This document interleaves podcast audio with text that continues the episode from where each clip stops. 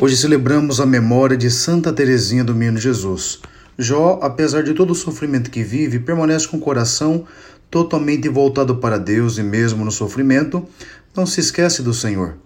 Assim também devemos ser nós. Jesus no Evangelho ensina-nos que, se estamos na vontade de Deus, não precisamos temer nada, pois Ele é nosso guarda.